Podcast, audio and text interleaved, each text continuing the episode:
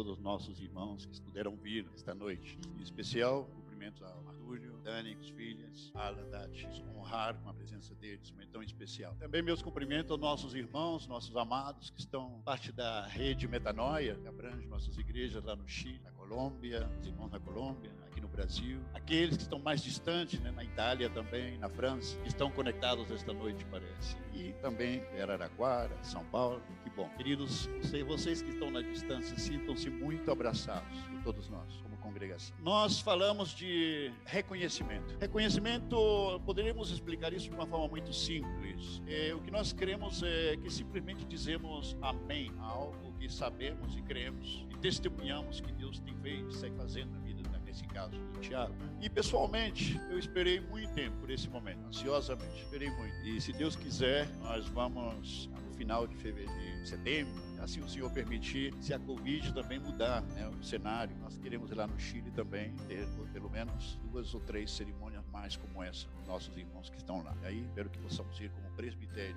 Queridos, nós lemos um texto, né, que no começo, eu gostaria de poder lê-lo novamente, capítulo 5 de 1 de Pedro, versículo 1 ao 4, que diz o seguinte: Rogo-vos, pois, aos presbíteros que há entre vós, eu, presbítero, como eles, está dizendo isso Pedro, e testemunha dos sofrimentos de Cristo, e ainda coparticipante da glória que há de ser revelada. Pastoreai o rebanho de Deus que há entre vós, não por constrangimento, mas espontaneamente, como Deus quer, nem por sorte da ganância, mas de boa vontade, nem como dominadores dos que foram confiados a vós, antes tornando-vos modelos do rebanho. Ora, logo que o Supremo Pastor se manifestar, recebereis a imarcessível coroa de glória. Seja a palavra do Senhor. Queridos, quando lemos em Efésios, capítulo 1, do versículo 21 a 23 e tantos outros textos, nós podemos hoje afirmar uma coisa que é muito óbvia para todos nós, mas eu creio que nunca deveremos cansar de afirmar que Jesus Cristo, ele é a cabeça da igreja e sempre será a sua autoridade superior nunca tivemos e nunca teremos dúvida com respeito a isso. É até a morte de Jesus, lá no seu tempo, na sua época, haviam dois, duas expressões de autoridade religiosa estava vigente para o povo de Israel. Uma delas era o sumo sacerdote, com todo o seu clã, com toda a sua casta sacerdotal. E eles cumpriam, logicamente, todos os cerimoniais, os rituais, os sacrifícios, representando o povo Israel frente a Deus. E por outro lado, também tinha outra figura de autoridade espiritual religiosa, que era o Sinédrio, que era composto por 70 anciões. Sabe que essa palavra ancião tem sido uma verdadeira luta para mim. Eu não sabia quando cheguei no Brasil se era anciãos ou anciões. Tive que ir no dicionário e descobri que são as duas coisas. Né? Então, havia 70 anciões, composto por várias seitas, né? Que eram conhecidas na época, o fariseu, doutores da lei, intérpretes da lei, assim por diante. Eram 70. E eles tinham uma função é, diferente da casta sacerdotal, que era a interpretação da lei, ensinar a lei ao povo, mas também eles cumpriam várias outras funções, que de certa forma era política, era uma função social, e também era, era uma função judicial, que eles julgavam entre todos os assuntos povo de Israel e também julgavam todo tipo de problemas sociais que haviam na época. Então, eles cumpriam esta função e muito mais outras, outras coisas. Mas esse grupo de 70, que era chamado 70, 70 de Israel, na realidade eram 71, porque cada vez que esse sinédrio eles, eles tinha uma, uma pessoa extra, ademais dos 70, que era o sumo sacerdote. O sumo sacerdote ele presidia as sessões do sinédrio. Então, e de repente, no meio de tudo isso, em pleno Pentecostes, nasce a igreja. E é interessante que os apóstolos, naquele momento, eles, logicamente, antes do nascimento da igreja, na morte de Cristo, Cristo aparece como o perfeito e verdadeiro sumo sacerdote e, logicamente, demite né, toda a casta sacerdotal e o sumo sacerdote da época, que ele era o verdadeiro e eterno, perfeito sumo sacerdote e Cristo assume este, este papel sumo sacerdote. Né? Então, o que acontece? Que a igreja nasce e os apóstolos, eles adotam essa figura, esse mesmo princípio, eles adotam na, agora na, na funcionalidade da igreja, o sistema de governo da igreja. Tanto assim que lá, no, lá em, em Gálatas, Gálatas capítulo 2, versículo 9 e 10, é, Paulo ele faz referência às três colunas de Jerusalém, logicamente referindo-se à igreja de Jerusalém, falando de Pedro, João e Tiago como as três colunas de Jerusalém. O que ele quis dizer, na verdade, é que esses três, uma primeira igreja que nasceu, eles eram um corpo de presbíteros, um corpo de anciões, né? Corpo de anciões da igreja, e eles governavam baixo a presidência do sumo sacerdote, que era Cristo. Agora é Cristo, o sumo sacerdote da igreja, e tendo baixo a autoridade de Cristo esse corpo de, de anciões que exerciam o governo da igreja naquele momento. É interessante notar, querido, que esta forma de governo, ela foi utilizada durante toda a era apostólica, durante todos esses primeiros 300 anos da igreja, é, da igreja primitiva. Ele foi utilizado especialmente no, nas igrejas nascentes, gentias, foi utilizado esse sistema de governo de anciões, ok? Vemos, por exemplo, em Atos capítulo 11, versículo 29 e 30, não? Jerusalém estava passando por uma época, o mundo estava passando por uma época de muito muita fome, não? e as igrejas gentias fizeram uma oferta, e, e, através de Paulo e Barnabé enviaram essas ofertas para que foram entregues aos anciões da igreja, logicamente para que eles pudessem derivar isso para a ajuda dos irmãos que estavam famintos em Jerusalém. Lemos, por exemplo, lá no capítulo 15 de Atos também, lá do versículo 28, né? encontramos, a, é, é, houve aquele conflito, aquela crise na igreja, da crise da igreja judaica com a igreja gentia, e nessa crise, logicamente, fizeram aquele concílio para poder dirimir a situação. E a conclusão final aparece Tiago dizendo em representação de todos os apóstolos e os anciões, dizendo o seguinte: que como conclusão final pareceu bem ao Espírito Santo, disse Tiago pareceu bem ao Espírito Santo e a nós não impor as cargas das práticas judaicas sobre as igrejas gentias. Essa declaração que faz Tiago, eu creio que exemplifica perfeitamente o deveria funcionar um corpo de presbítero numa igreja. Tudo deve partir pela iniciativa de Cristo como sumo sacerdote. E através deste corpo governante, exercer o pastorado de Cristo sendo exercido através desse corpo governante para com a igreja. Esse é o desenho que vemos, que se arrasta do Antigo Testamento e se permeia no nascimento da igreja, no Novo Testamento. Temos vários exemplos. Eu vou somente citar, não vamos ler os textos porque seria muito exaustivo ler todos os textos. Mas vemos também, por exemplo, em Atos capítulo 20, lá no versículo 17, Paulo ele cita desde Mileto, ele cita aos presbíteros ou anciões, que era a mesma coisa, da igreja de Éfeso, para se encontrar com ele. Eu acho que seria até interessante ler esse texto, porque é bem, é bem ilustrativo. Atos capítulo 20, versículo 17. E Paulo diz o seguinte: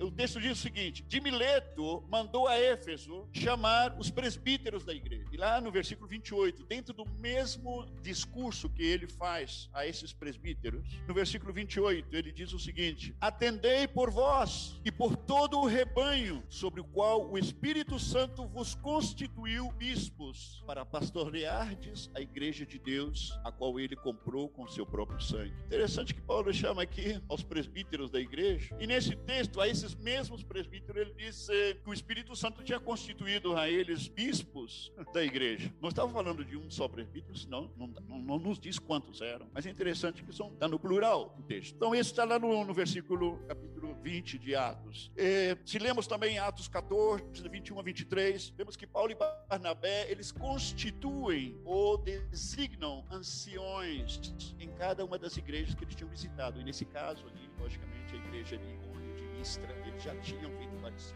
Então é interessante que constituem eles anciões presbíteros em cada uma dessas igrejas. E é interessante também outro texto em Atos, capítulo 13, do versículo 1 ao 3, nos fala da igreja de Antioquia. E diz o texto no capítulo 13, diz que havia na igreja de Antioquia profetas e mestres, logicamente fazendo referência a ministérios, profetas e mestres, como ministérios necessários, estacionários e permanentes dentro uma igreja local. Agora, menciona cinco nomes aí. Menciona cinco, cinco homens que eram chamados esses profetas e mestres da igreja de Antioquia. E, evidentemente, esses cinco homens, eles eram os presbíteros, os anciões que governavam essa igreja gentia, composta de gentios e judeus, que era da igreja de Antioquia. Então, eu estou citando todos esses textos, querido, para poder fundamentar um pouco aquilo que nós estamos realizando essa noite, esse evento, que tem sido o desenho estabelecido original da funcionalidade da igreja. Não? E claro, o texto que nós lemos aqui em 1 de Pedro, aparece Pedro dizendo, disse, vamos de novo ao texto, Pedro dizendo, rogo, pois, aos presbíteros que há entre vós. E ele diz, eu presbítero como eles. Pedro diz, eu presbítero como eles. Alguém perguntaria, de que está falando Pedro? Ele não era um apóstolo? Que agora ele está, está falando de presbítero, que ele era presbítero como os outros. Claro, queridos, o que passa é que quando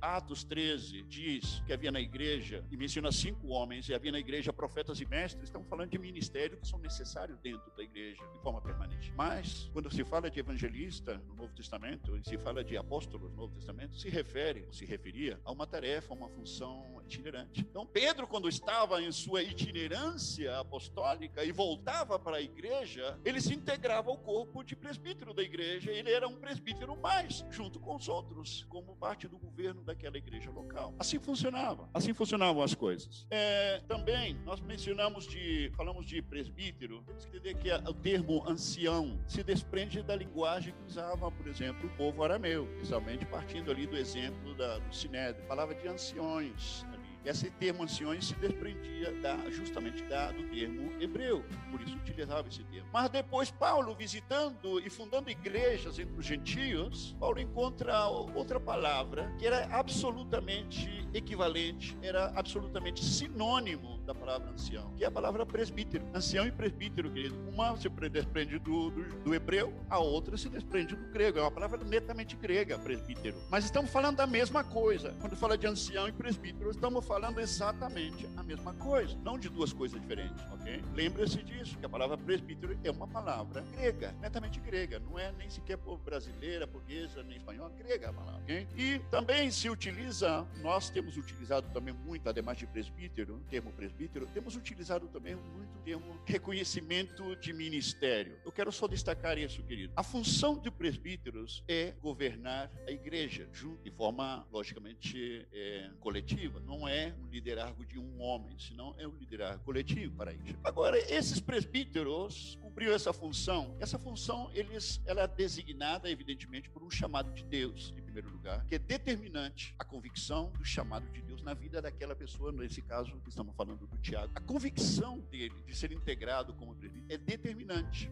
porque tem que ver com o chamado dele, o qual torna responsável Deus com isso, ok? Mas, assim como ele, como qualquer outro irmão ou irmã dentro da congregação, como sabemos que a Escritura nos instrui, podem também desenvolver um ministério. Ministério entre homens, ministério entre mulheres. Assim como qualquer outro irmão ou irmã tenha um ministério, também esses presbíteros deveriam ter um ministério. E, portanto, também nós fazemos reconhecimento ministerial, ou reconhecimento de ministros. E, geralmente, eu me lembro lá no começo do nosso, dessa, da fundação do nosso, da nossa rede, a primeira igreja que fundamos, umas pessoas falaram assim, olha, vocês têm profetas e mestres entre vocês? Eu falei, sim, sim, temos. E quem são? Se você descobrir quem é, eu te dou um presente. Ah, mas como é que vamos ser reconhecidos nós, entre nós? Não vai ser reconhecido aquele é mestre da palavra, aquele é profeta, o que, como é a coisa? Eu falei, não, é muito simples. Todos nós, todos nós, sem exceção alguma, vamos ser reconhecidos como ministros do Evangelho. Porque eu não creio que pode existir, queridos, não creio, estou absolutamente, categoricamente convencido, que não pode existir uma função mais honrosa que ser considerado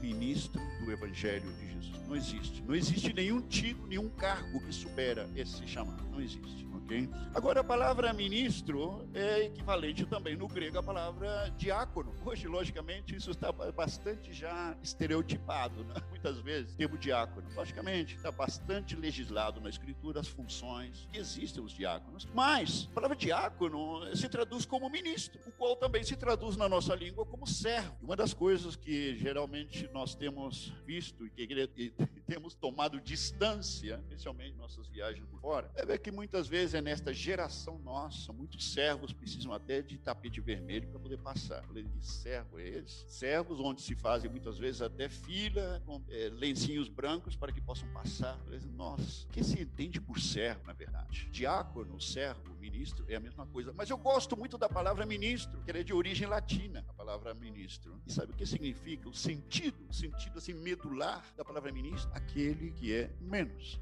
Aquele que é menos. Como as coisas mudaram nesse mundo, não? Outra, outro termo que é utilizado para esses presbíteros, ademais de ministro, estou falando da mesma pessoa. Outro termo que utiliza para ele é bispo. Alguém dirá, não, mas a coisa mudou demais. Eu falei, sim, mudou mais, mas demais da conta. Porque a palavra, o termo bispo hoje é uma, é uma, é uma expressão extremamente inflada, extremamente inflada, porque a palavra, o termo bispo, querido, vem de episcopos, que é uma palavra grega também, e que se traduz literalmente como supervisor, o superintendente. Tanto assim que a palavra bispo, ela não era uma palavra bíblica, ela foi adotada pelo apóstolo Paulo em suas viagens pelo mundo grego, fundando igrejas no mundo grego, ele adotou esse termo bispo para se referir ao encarregado da obra. Se no mundo grego, naquele tempo, você chegava na, na, numa construção alguém estava construindo um prédio, qualquer coisa assim, e alguém precisava falar com a pessoa encarregada, falou assim: Eu quero falar com o bispo. Não tinha nada, não tinha nenhuma expressão religiosa, porque bispo significa supervisor, o supervisor da obra. Agora, logicamente, a igreja sofreu muitas influências na história. No século II, século II, início do século II,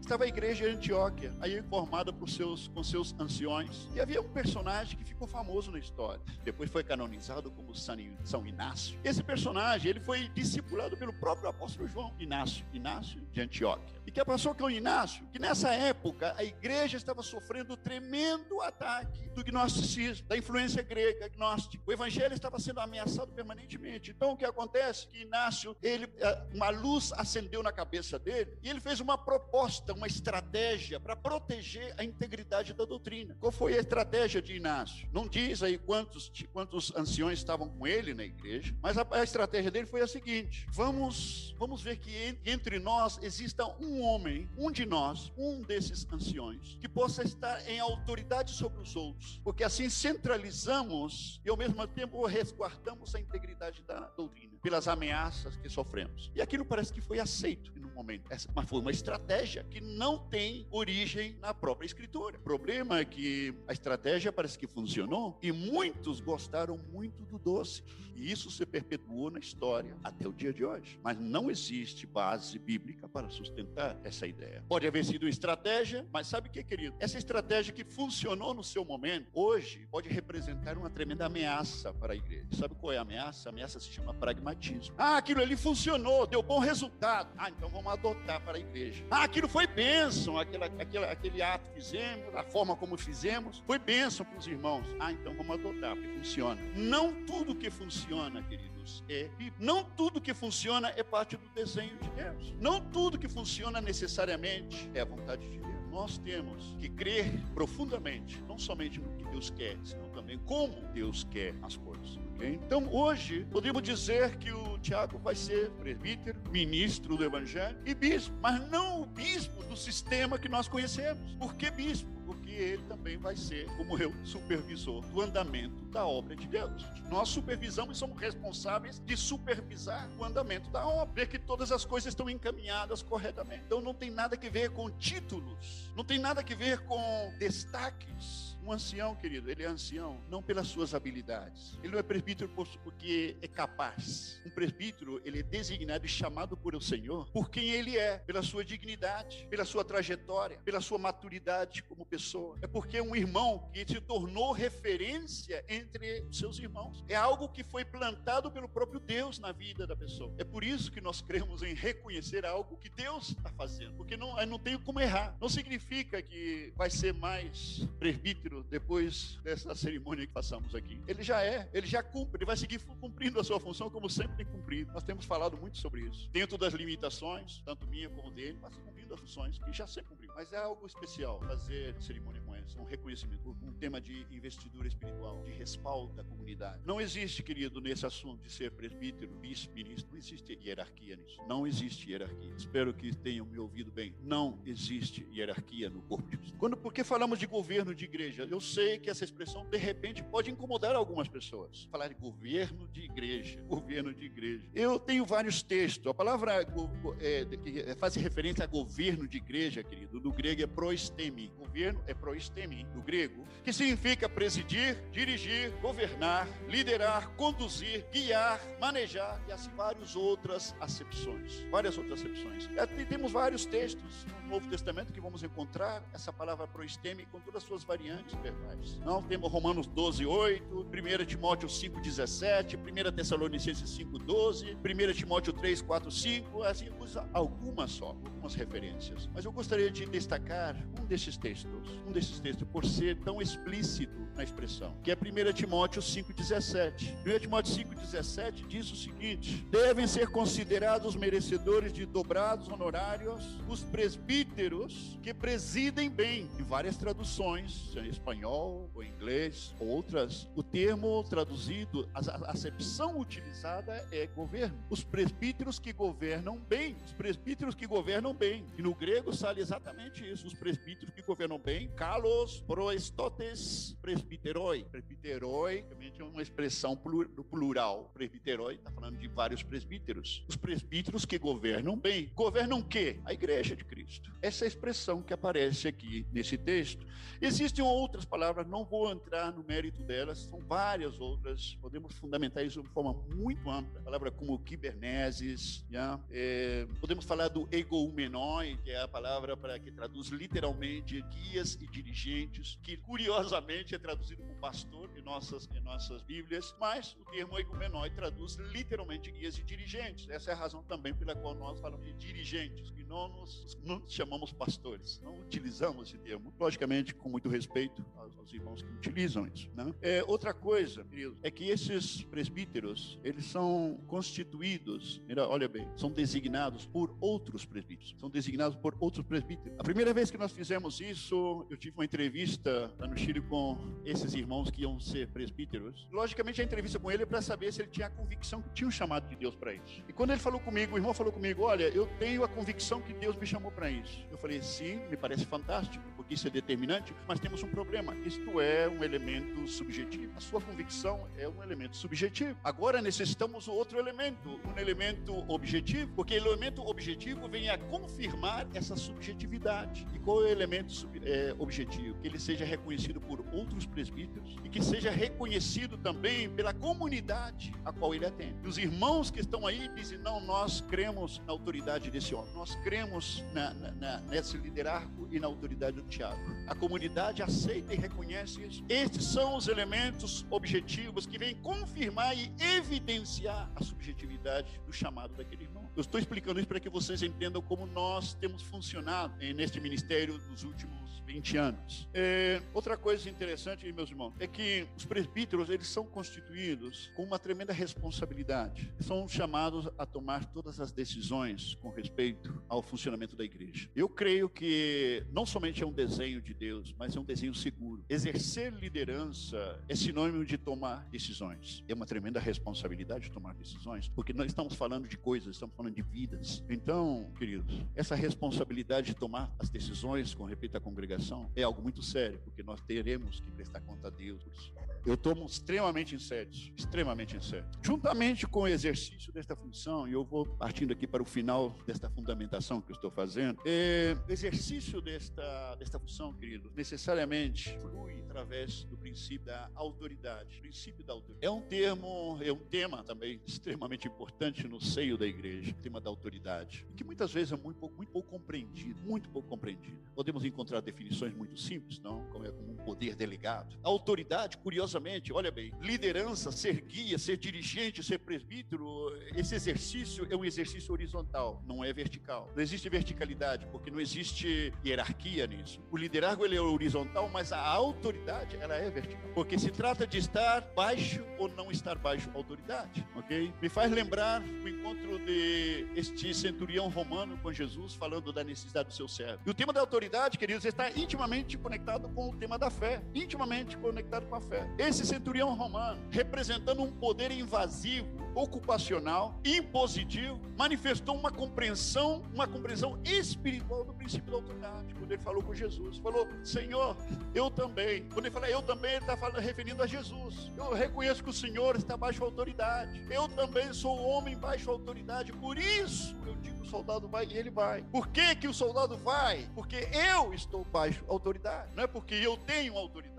Não é porque eu estou sobre autoridade. Não é por isso que eu mando, eu digo para o soldado isso. É porque eu estou baixo autoridade, então eu digo para ele, vai e ele vai. E a expressão de Jesus, querido, é fantástica. Jesus fala: em todo Israel eu não achei tanta fé. Jesus relacionou imediatamente o princípio da autoridade com o tema da fé. É por isso que resistir à autoridade, rebeldia, é sinônimo de incredulidade. Incredulidade. É interessante notar que não se trata de ter autoridade, senão estar baixo da autoridade. Essa deve ser parte da nossa linguagem sempre. Temos que lembrar que a autoridade, olha bem, se vai existir autoridade fluindo na minha vida, ela se nutre da sujeição. A medida da minha sujeição, essa é a medida que a autoridade vai fluir através da minha. É, lá no capítulo 20 de Mateus, versículo 28, Jesus, depois de ter dado um sermão nos seus discípulos, dizendo: Olha, os governantes tomam controle das nações, dos povos, demanda deles, impõe, mas entre vocês não vai ser assim, não. É quer ser o maior entre vós, vai ser o servo de todos. E Jesus termina esse discurso dizendo o seguinte: porque o filho do homem, fazendo, falando de si mesmo, o filho do homem não veio para ser servido, senão para servir. Que sabe o que o texto está dizendo no grego, para que vocês entendam melhor? O filho do homem não veio para ser diaconizado, ele veio para diaconizar e dar sua vida em resgate. Jesus foi o primeiro diácono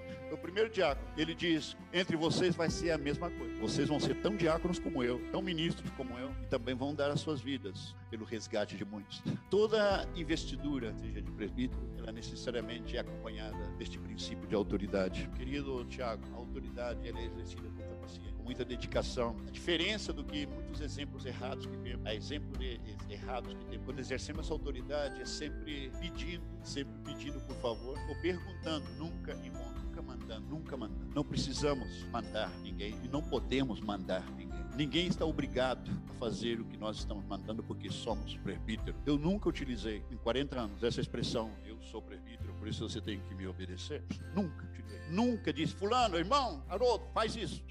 Espero que nunca aconteça também. Não. Pedimos ou perguntamos, nunca mandamos quero somente afirmar isso. O perfil da autoridade nunca será mais além que o caráter da pessoa. E o caráter no ministério é tudo. Bicos de ouro tem muitos por aí. Gente com habilidades especiais tem muitos por aí. Mas quando se fala de tomar responsabilidade frente à igreja de Cristo, a demanda suprema é caráter. Caráter é tudo. Habilidade se aprende. Teologia, fácil, se aprende. Como liderar, como funcionar, se aprende. Mas caráter, querido, só Deus na causa. Amém? Que Deus possa abençoar essa palavra, que ela possa cobrar muita vida, especialmente principalmente na minha vida, na vida do Tiago.